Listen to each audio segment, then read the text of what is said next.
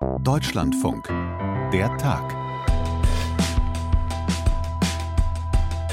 Achtung, jetzt kommt kein Karton, dafür Klaus Holleczek mit drastischen Worten. Wir fahren an die Wand und zwar mit Vollgas. Der bayerische Gesundheitsminister, er spricht über die geplante Krankenhausreform. Die passt ihm so, wie sie angedacht ist, auf jeden Fall nicht. Holleczek will, dass wir nochmal die Verfassungsmäßigkeit prüfen lassen der Reform, die jetzt in Berlin gemacht wird.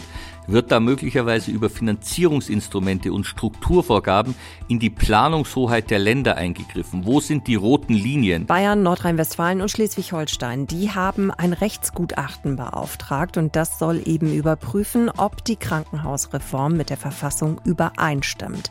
Bedeutet, der Streit der Länder mit Gesundheitsminister Karl Lauterbach, der dreht sich jetzt eine Runde weiter, spitzt sich zu. Es geht um Kompetenzen, es geht um Geld und es geht natürlich auch darum, wie viel der Bund da mitbestimmen darf oder soll oder muss. Darüber sprechen wir gleich. Außerdem fragen wir nach, was ist denn da eigentlich bitteschön gerade los im Silicon Valley? Die Hausbank von vielen Start-ups und der Tech-Industrie hat nämlich pleite gemacht. Bahnt sich da die nächste große globale Finanzkrise an? Antworten dazu gibt's heute in der Ausgabe von der Tag vom 13. März. Sonja Meschkat, das ist mein Name. Jetzt geht's los. Dass die Krankenhäuser ganz schön ächzen und stöhnen, das hat ja nicht nur was mit den letzten drei Jahren zu tun, also mit der Pandemie. Klar, die hat natürlich gezeigt, wie in vielen anderen Bereichen auch, wo die Schwachstellen liegen. Nur die eigentlichen Grundprobleme in dem Bereich, die bleiben ja. Die Krankenhäuser sind teuer, sie sind zum Teil marode, sie wirtschaften nicht effizient und ja, auch der Personalmangel macht die Sache nicht einfacher. So lässt sich das zumindest mal ganz grob zusammenfassen. Es ist sogar die Rede davon, dass Krankenhäuser reihenweise pleite gehen werden, denn obendrauf kommen noch die hohen Energiepreise, die Inflation, die reinballert und es gibt keine Corona-Zuschüsse mehr. Gesundheitsminister Karl Lauterbach will deshalb eine Krankenhausreform anschieben. Im Dezember hat er zusammen mit einer Expertenkommission ähm, dazu ein Konzept ausgearbeitet, wie so eine große Reform aussehen könnte.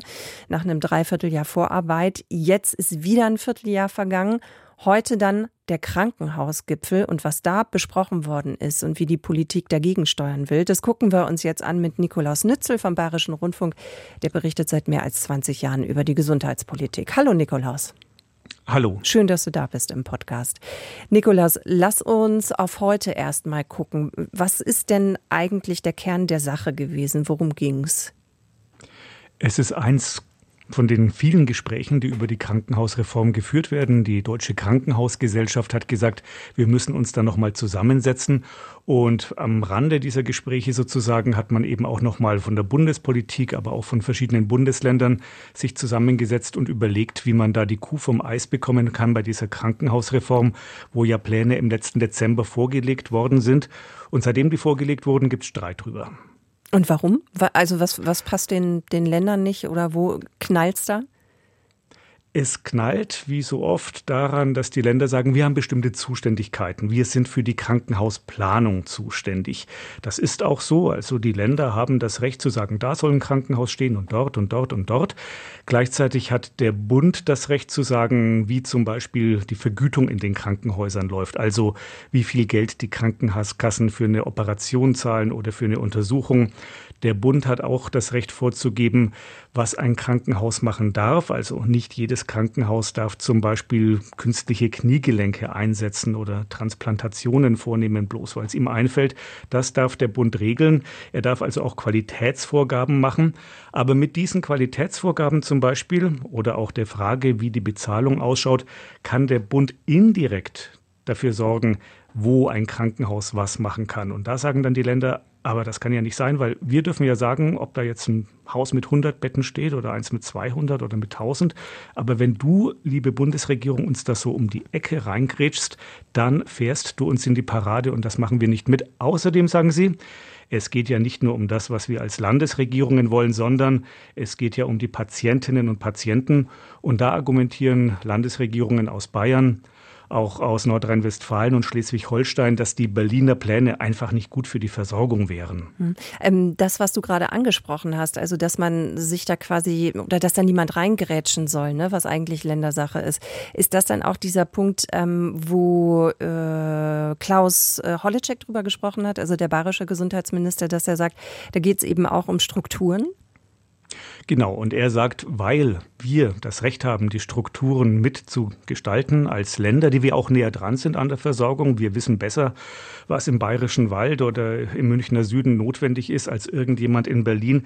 Deswegen wollen wir dieses Recht auch behalten und im Zweifelsfall gehen wir bis vor das Bundesverfassungsgericht, um dieses Recht einzuklagen. Das ist ja die Drohung, die im Raum steht. Hm, genau. Nikolaus, lass uns doch mal einen kleinen Schritt zurückgehen und zwar in Richtung Reformkommission, die ja jetzt eingesetzt worden ist. Was will die und damit ja dann auch Karl Lauterbach? Die Reformkommission muss man sich erstmal überlegen, wer sitzt da drin. Das sind so um die 30 Leute, Gesundheitsökonomen zum Teil. Leute aus der Wissenschaft, aber auch Leute, die aus dem Krankenhaus kommen. Also Chefärzte, Abteilungsleiter sind da durchaus auch mit dabei. Und die haben sich hingesetzt und überlegt, was ist denn das, was zu den Problemen, die wir momentan haben, geführt haben. Und sie haben ein Kernproblem identifiziert aus ihrer Perspektive, nämlich diese Bezahlung nach den Fallpauschalen, über die wir in den letzten Monaten immer öfter gehört haben. Das heißt, wenn ich ein Krankenhaus bin und eine bestimmte OP bringe, dann kriege ich so und so viel 100 oder 1000 1000 Euro dafür. Und da ist natürlich logisch, dass wenn ich je mehr Operationen einer bestimmten Art und Weise ich erbringe, umso mehr Erlös bekomme ich, also umso mehr Umsatz mache ich. Also ist es sinnvoll, möglichst viele Patienten unters Messer zu legen oder durch die CT-Röhre zu schieben, unabhängig davon, ob das jetzt wirklich das Beste für die Patienten ist. Mhm. Und da haben sich halt dann auch so zwei Gruppen von Patienten gebildet. Die einen, die wirtschaftlich interessant sind sozusagen, ja, also der nicht ganz so alte, einigermaßen gesunde Mensch, der aber ein kaputtes Knie hat, dem ich ein neues Knie reinmache. Oder aber der ältere Mensch, der irgendwie verschiedenste Krankheiten hat und am Freitagnachmittag mit Schwindelgefühlen und irgendwie gestürzt reinkommt und mit dem ich nicht weiß, was ich mit ihm anfangen soll genau. Und die wollte man dann eigentlich nicht so gerne mehr haben. Und gleichzeitig bringen dann diese schwierigen, komplizierteren Fälle eben nicht viel Geld, aber viel Aufwand was wiederum dazu führt, dass viele Krankenhäuser massive Verluste einfach schreiben. Und in der Summe ist das einerseits für die Krankenhäuser schlecht, aber für die Qualität in den Kliniken auch nicht gut, sagen die Experten. Hm. Das heißt, man braucht eine gewisse Anzahl von Fallpauschalen im Prinzip als Krankenhaus, um das irgendwie wirtschaftlich zu halten. Aber wenn man zum Beispiel nicht genug Ärzte hat oder nicht genug Pflegepoli ähm, Pflegepersonal, kann man diese Fallpauschalen ähm, gar nicht komplett leisten, verdient dadurch weniger Geld und dann ist auch nicht gut. Das ist genau so ein Teufelskreis, in mhm. den viele Kliniken reingeraten sind, dass die ganze Atmosphäre dort, der Stress, so dieses Hamsterrad, wie es der Minister selber auch immer wieder nennt, die Leute abschreckt gerade auch in der Pflege. Auf die Art und Weise können dann Betten nicht belegt werden. Ja, ich kann dann gar nicht so viele Patienten aufnehmen, wie ich eigentlich theoretisch mit den herumstehenden Betten nehmen könnte. Das wiederum führt dazu, dass ich nicht so gut in der Finanzierung bin. Das sorgt dafür, dass das ganze Krankenhaus nach außen keinen guten Ruf hat und dann wollen nicht so viele Leute hin. Also da gerät man in einen Teufelskreis hinein an ganz vielen Kliniken. Hm. Jetzt haben wir geklärt, was Karl Lauterbach will, was die Reformkommission will. Was haben denn die Länder dagegen oder was ist so deren Argumentation, wo sie sagen, so, nee, hier ist Stopp? Grundsätzlich sagen die meisten Leute inzwischen, dass diese Fallpauschalen zumindest grundlegend reformiert werden sollten. Auch aus den Bundesländern heißt das. Gleichzeitig hat man ein Problem bei den Bundesländern mit etwas anderem, was Lauterbach jetzt machen will. Er will die Krankenhäuser in sogenannte Levels einteilen. Also da soll es dann ein Level 1, ein Level 2, ein Level 3 geben. Die einen, die sollen so eine grundlegende Versorgung machen, wo hm, auch teilweise vor allem Pflege erbracht wird. Also wenn jemand nach einer Operation eigentlich nicht viel Behandlung braucht, sondern vor allem überwacht werden muss oder wenn eben jemand gestürzt ist und man erstmal schauen muss, was ist los, was ist los mit dem, dass der dann in so eine Pflegeeinheit kommt, wo möglicherweise auch gar keine Ärzte mehr die Leitung haben, sondern dass das von Pflegekräften geleitet wird, so ein sogenanntes Level 1 Krankenhaus. Und dieses Umstrukturieren würde aber dazu führen, dass etliche Krankenhäuser nicht mehr das machen dürfen, was sie bisher gemacht haben. Ja? Also, dass ich bislang von mir aus eine Kardiologie hatte und Herzpatienten behandeln konnte. Aber das darf ich künftig nicht mehr machen. Und da schreien natürlich ganz viele Leute in der Region auf und sagen, das kann ja wohl nicht sein. Bislang war die nächste Kardiologie in fünf oder zehn Kilometern Entfernung und jetzt soll ich künftig 30 oder 40 Kilometer mhm. dafür fahren. Da schreien viele Leute in der Region auf, jetzt gerade hier in Bayern, aber das gilt für alle Flächenländer, auch Schleswig-Holstein, Niedersachsen. Und das transportiert dann die Landesregierung jeweils wieder nach oben und sagt, da machen wir nicht mit. Was ist denn eigentlich mit den Patienten? Also die Länder sagen ja, dass sie im Prinzip ja die Interessen der Patientinnen und Patienten verteidigen. Und Gesundheitsminister Karl Lauterbach spricht ja auch davon, dass er eigentlich mehr Qualität will, dass er weg will von dieser Entökonomisierung ähm, des Krankenhauswesens. Also, dass er das möchte, so rum ist es richtig. Ähm, wa was ist mit dieser Patientenperspektive? Wie ist das da zu bewerten? Ja, da haben wir natürlich ein echtes Problem, weil äh, beide Streitparteien nehmen für sich in Anspruch, dass sie das Beste für die Patientinnen und Patienten wollen. Und das ist ein bisschen wirklich so eine Dilemmasituation, weil äh, den Nachweis, dass er die beste Lösung für die Patienten hat, kann keiner wirklich erbringen. Beispiel Qualität. Ja, also da gibt es einen mit, ein Mitglied dieser Expertenkommission, Herr Professor Karagianidis, der ist der Chef der Deutschen Gesellschaft für Notfallmedizin, der sagt, wir haben eklatante Qualitätsunterschiede in den deutschen Krankenhäusern. Na, da redet immer keiner so gerne darüber, weil wir haben über Jahrzehnte das Bild von uns aufgebaut. Überall in Krankenhaus, in einem deutschen Krankenhaus wird man hervorragend behandelt. Egal, ob ich in eine 200 Bettenklinik in Südbayern komme oder in eine 150 Bettenklinik in Brandenburg oder in 2000 Bettenhaus in Hamburg. Überall exzellente Medizin. So wird es mhm. uns immer verkauft. Er sagt, wenn wir ehrlich sind, wissen wir unter uns Ärztinnen und Ärzten, das stimmt so nicht, sondern es gibt jede Menge Krankenhäuser, die machen Dinge, für die sie nicht wirklich gut sind. Und da müssen wir was dran ändern. Und das wäre im Sinne der Patienten. Und dazu ist die Reform gut. Dass es wirklich nur noch die echten Profis machen, die echten Spezialisten, spezielle Eingriffe.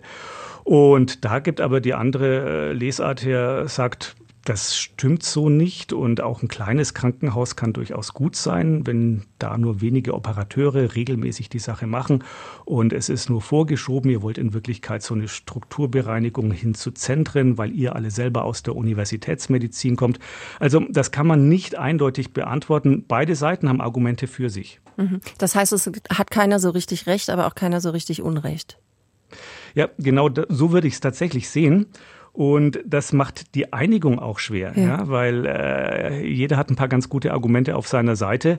Und die Expertenkommission ist von vielen der Vorschläge, die sie im Dezember präsentiert hat, auch ein ganzes Stück schon wieder abgerückt. Und da sagen dann wiederum Leute von der, in Anführungszeichen, Gegenseite, naja, wenn ihr dann schon selber zugibt, dass ihr da nicht komplett recht hattet, dann stimmt ja mit eurem ganzen Grundkonzept was nicht. Hm.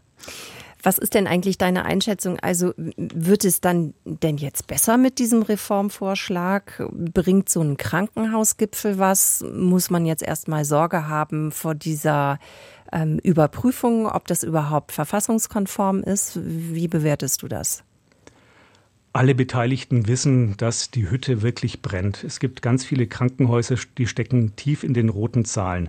Das wird dann zwar oftmals von den Trägern, also von den Landkreisen zum Beispiel übernommen, aber das ist kein Zustand. Ganz viele Krankenhäuser sagen auch, wir finden das Personal nicht mehr, das wir brauchen. Und deswegen muss ich schon mal grundsätzlich etwas tun. Und deswegen ist allen Beteiligten klar, wir können so nicht einfach weitermachen. Und deswegen gehe ich davon aus, dass man sich schon irgendwie zusammenraufen wird. Andererseits, was ich ein bisschen ernüchternd finde, diese Kommission hat vor einem Jahr angefangen zu arbeiten. Und jetzt stecken wir mitten im Streit über hm. die Ergebnisse dieser Arbeit. Und ein Ende des Streits ist noch nicht so richtig in Sicht. Und dann müsste das Ganze ja auch noch in ein Gesetz gefasst werden. Das Gesetz müsste durch den Bundestag. Also ich bin ehrlich gesagt da ein bisschen ernüchtert und hätte mir mehr Tempo gewünscht. Mhm. Man kann eben bei so einer Krankenhausreform nicht nur sagen, ich muss über die 1700 Krankenhäuser nachdenken, sondern ich muss letztlich über den ganzen Rest des Gesundheitssystems gleich mitdenken. Und das wird, glaube ich, oder eventuell eine Herkulesaufgabe. So fühlt es sich zumindest drüber an, wenn wir hier jetzt gerade sprechen. Danke dir, Nikolaus. Bitteschön. Wenn sich der Präsident selbst äußert, dann hat das schon eine gewisse Bedeutung, das kann man so sagen. Zumindest ist klar, er hat das auf dem Schirm und er gibt eine Garantie. Alle Kunden sind geschützt. All customers who had deposits in these banks can rest assured, I want to rest assured they'll be protected and they'll have access to their money. US-Präsident Joe Biden, er geht an die Öffentlichkeit. Die Bundesbank hält ein Krisentreffen ab und die Aktienkurse der Deutschen Bank und der Commerzbank und auch der Leitindex DAX, die haben deutlich verloren heute. Und das alles, weil eine Bank in Schwierigkeiten ist, von der die meisten garantiert bis vor ein paar Tagen überhaupt noch nie was gehört haben. Es geht um die Silicon Valley Bank. Ja, wird das jetzt die nächste globale Finanz- und Bankenkrise? Kommt die? Das ist eine Frage, die sich schon ernsthaft einige Menschen stellen. Und so viel lässt sich vielleicht jetzt schon mal sagen. Es ist, wie so oft, ein bisschen kompliziert. Es geht um Anleihen, es geht um Leitzinsen, Geschäfts- und Zentralbanken. Und wir wollen das jetzt nochmal Schritt für Schritt sortieren mit Benjamin Hammer aus unserer Wirtschaftsredaktion. Benjamin, was ist das überhaupt für eine Bank? Silicon Valley Bank? Also ich bin ganz ehrlich, ich habe mich bis vor ein paar Tagen auch nicht so richtig mit dieser Bank beschäftigt, Aha. hatte die nicht auf dem Schirm. Aber das ist, wie ich mittlerweile weiß, immerhin oder es war die 16. größte Bank in den USA, wurde vor 40 Jahren gegründet, hat ihren Sitz in Santa Clara, Kalifornien und hatte enge Verbindungen das schließt sich ja schon, das erschließt sich ja schon so ein bisschen durch den Namen, ja zum Silicon Valley und mhm. der dortigen Tech-Industrie, zu den Startups. Mit denen hat die Bank eng zusammengearbeitet, die hat sie finanziert und teilweise auch auf recht unkonventionelle Art und Weise. Zum Beispiel hat die Silicon Valley Bank bei Kreditvergaben teilweise Anteile an Startups als Sicherheit akzeptiert. Das würde so eine ganz normale gewöhnliche Bank eher nicht tun. Und diese Bank ist nun kollabiert und das ist der zweitgrößte Bankenkollaps in der US-Geschichte. Und am Freitag wurde diese Bank dann von der amerikanischen Bundeseinlagenversicherungsgesellschaft, so heißt die, übernommen. Okay, also das, was da passiert ist, kann man sagen, ist schon eine Hausnummer, so wie du es gerade beschrieben hast. Ich würde gerne nochmal auf genau. diesen Punkt eingehen. Du hast gesagt, also das ist eine Bank für Tech-Unternehmen in Kalifornien. Ähm, und dann hast du gesagt, na ja, ein bisschen unkonventionell, was die so gemacht haben. Ist das dann auch der Punkt gewesen, warum diese Bank jetzt so in Schwierigkeit geraten ist? Soweit würde ich jetzt nicht gehen, weil ich ja jetzt auch nicht den Mega-Einblick habe. Ähm, aber man kann grundsätzlich sagen, dass da mehrere Faktoren, mehrere Ereignisse zusammengekommen sind. Das ist so ein bisschen wie bei einem Unfall oder bei einem Flugzeugabsturz oder einem medizinischen Notfall. Es gibt nicht den einen Grund für den Unfall, den Absturz oder eben den Kollaps einer Bank, sondern verschiedene Faktoren. Und da müssen wir jetzt ein bisschen in die Vergangenheit gehen und ich hoffe, dass ich das gut aufdröseln kann und alle mitkommen. Wir gehen erstmal ein paar Jahre zurück. Die Tech-Branche im Silicon Valley, der geht's gut. Der Silicon Valley Bank auch. Und sie hat mehr Geld, als sie verteilen und verleihen kann. Hm. Und das ist eine Zeit von sehr niedrigen bis gar keinen Leitzinsen der US-Notenbank Fed. Und jetzt sagt die Silicon Valley Bank, was machen wir denn mit dem vielen Geld? Wie können wir das trotzdem, obwohl es bei der US-Notenbank Fed praktisch keine Zinsen gibt, wie können wir das trotzdem irgendwie gewinnbringend parken, das viele Geld? Und deshalb investiert die Silicon Valley Bank in langfristige US-Staatsanleihen. Langfristig heißt, da gibt's wenigstens noch ein paar Zinsen für. Das war damals logisch, das hat Sinn gemacht, das hat nicht nur die Silicon Valley Bank gemacht. Und jetzt springen wir in die Gegenwart beziehungsweise in die Jahre 2022 und 2023. Stichwort Inflation. Befeuert durch Corona-Hilfsprogramme der US-Regierung. Befeuert durch hohe Energiepreise im Zuge des russischen Krieges in der Ukraine. Die Inflation, die führt dazu, dass die Notenbanken die Leitzinsen erhöhen müssen und wollen. Und auf einmal sind die langfristigen Staatsanleihen, die ja in den Büchern der Silicon Valley Bank noch sind, gar kein so guter Deal mehr. Denn es gibt ja eben im Hier und Jetzt durch die gestiegenen Leitzinsen höhere Zinsen, mehr Geld. Und dadurch sind jetzt diese langfristigen Staatsanleihen in den Büchern der Silicon Valley Bank weniger wert, Jetzt läuft es nicht mehr so gut im Silicon Valley. Wir haben ja das wahrscheinlich alle schon gehört in den letzten Wochen mal. Das Startup so und so entlässt so und so viele mhm. Mitarbeiter. Mhm. Der Tech-Gigant äh, Facebook zum Beispiel entlässt Mitarbeiter. Also es läuft in diesem Silicon Valley für die ganzen Startups und Tech-Companies nicht mehr so gut. Manche brauchen Geld, heben deshalb eine Menge Geld von der Silicon Valley Bank ab. Und jetzt sagt die Silicon Valley Bank, hm, wir brauchen Geld. Was machen wir? Wir müssen unsere Staatsanleihen, die wir vor ein paar Jahren gekauft haben, verkaufen. Und das bedeutet jetzt aber, dass wegen der Zinswende, was ich gerade versucht habe zu erklären, diese Staatsanleihen nicht mehr so viel Geld wert sind. Sind weniger wert, genau. Und das, das Wichtigste ist quasi, dass in der vergangenen Woche immer mehr Unternehmen, immer mehr Investoren, immer mehr Beraterinnen und Berater davon mitbekommen haben und gesehen haben, okay, die Silicon Valley Bank ist in Schwierigkeiten. Und jetzt haben viele Beratungsfirmen dann ihren Startups geraten, bringt euer Geld bloß in Sicherheit. Wer weiß, was mit der Silicon Valley Bank in den nächsten Tagen passiert. Und das haben in der vergangenen Woche immer mehr Unternehmen gemacht, ihre Gelder von der Silicon Valley Bank abgezogen, wegen dieser komplizierten Genese, Staatsanleihen, Leitzinsen, Probleme bei der Bank.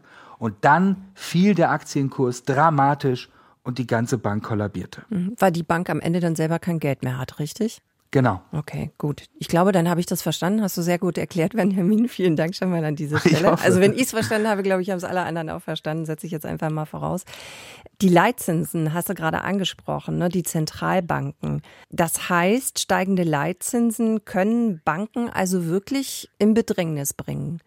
Ja und nein. Das ist erstmal gar nicht so klar. Wir haben bei uns in der Deutschlandfunk Wirtschaftsredaktion in den letzten Wochen ja auch oft über die äh, Bilanzen über die ähm, Banken in Deutschland, Deutsche Bank, Commerzbank gesprochen und darüber, dass es denen gerade recht gut geht, sogar sehr gut, dass die teilweise Rekordgewinne erwirtschaften. Das hat auch mit den Leitzinsen zu tun.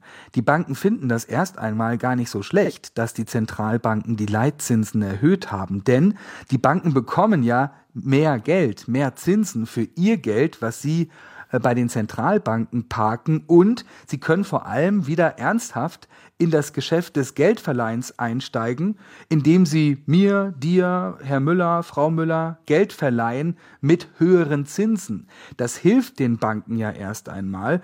Ähm, Stichwort Immobilienkredite. Natürlich verleiht eine Bank lieber Geld äh, mit einem äh, Zinssatz von 4% als irgendwie 0,5%. Also eigentlich ein Vorteil, aber dann kommen eben wieder diese langfristigen Anleihen, die ich angesprochen habe, die in den Büchern vieler Banken sind, ins Spiel. Und ähm, man kann sich gegen solche Zinseffekte mit den Anleihen übrigens auch versichern, hat die Silicon Valley Bank aber nicht gemacht. Und grundsätzlich können wir sagen, Inflation, die Erhöhung der Leitzinsen, das ist eine wirtschaftlich durchaus heikle Situation gerade. Wir haben diese enorme Inflation, 8,7 Prozent im Februar 2023 in Deutschland zum Beispiel. Die Zentralbanken müssen dagegen mit höheren Zinsen vorgehen, angehen. Das kann aber die Wirtschaft abwürgen, das kann Staaten mit einer hohen Verschuldung in große Probleme bringen und das kann Stichwort Silicon Valley Bank auch Banken in Probleme bringen. Übrigens ist in den USA auch eine zweite Bank betroffen, die Signature Bank aus New York. Mhm. Es ist ja oft so, wenn es an der Stelle wirklich brenzlig wird, ne, dass du da Notenbanker hast oder Regierungsvertreter. Wir haben gerade den Präsidenten der USA gehört, die sich dann eben hinstellen und nicht müde werden zu betonen, so nach dem Motto, es ist alles safe, es ist alles äh, okay, bitte keine Sorgen und wir tun alles dafür, dass diese Einlagen der Sparerinnen und der Sparer eben auch dann sicher sind und sicher bleiben.